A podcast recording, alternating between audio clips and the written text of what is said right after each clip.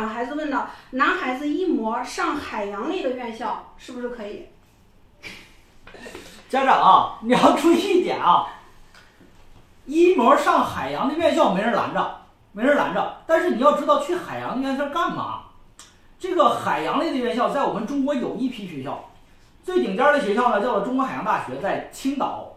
那这个学校是985，但是你会发现这所学校也是985里边比较末流的学校。然后呢，再往下的学校呢，有上海海洋大学，有大连海洋大学，广东海洋大学。浙江海洋大学，你就会发现这个海洋大学好像是听起来这个名字特别大气，是吧？对，对吧？这个跨过山与河，奔向，对吧？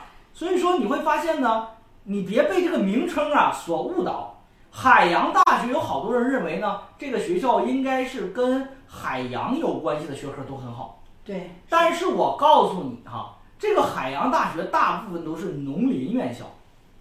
什么叫农林院校呢？就是你觉得农林院校其实好像就是种树、种庄稼，然后干这个的。但是我告诉你，农林院校有一批学校叫做水产，这水产就是养甲鱼、养海带、养这些东西。其实这也是我们说的这个这个农业类的相关专业。所以说，海洋大学一般来讲在这方面就是优势。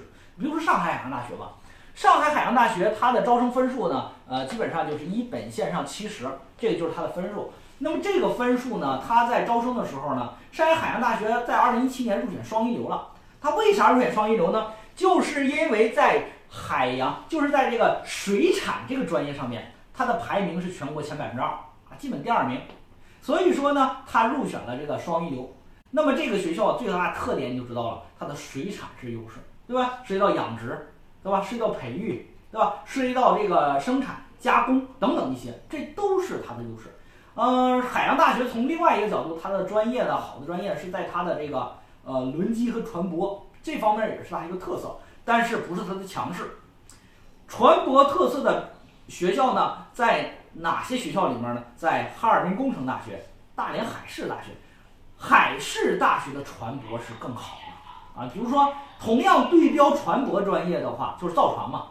船舶专业最好的呢，实际上在上海对标的是谁呢？上海海事大学，它的船舶是更好的，也就是偏工科。上海海洋大学偏农学，这是两码事儿，明白吧？所以说海洋在哪种意义上来讲，你去考虑这个问题就行了，好不好？好。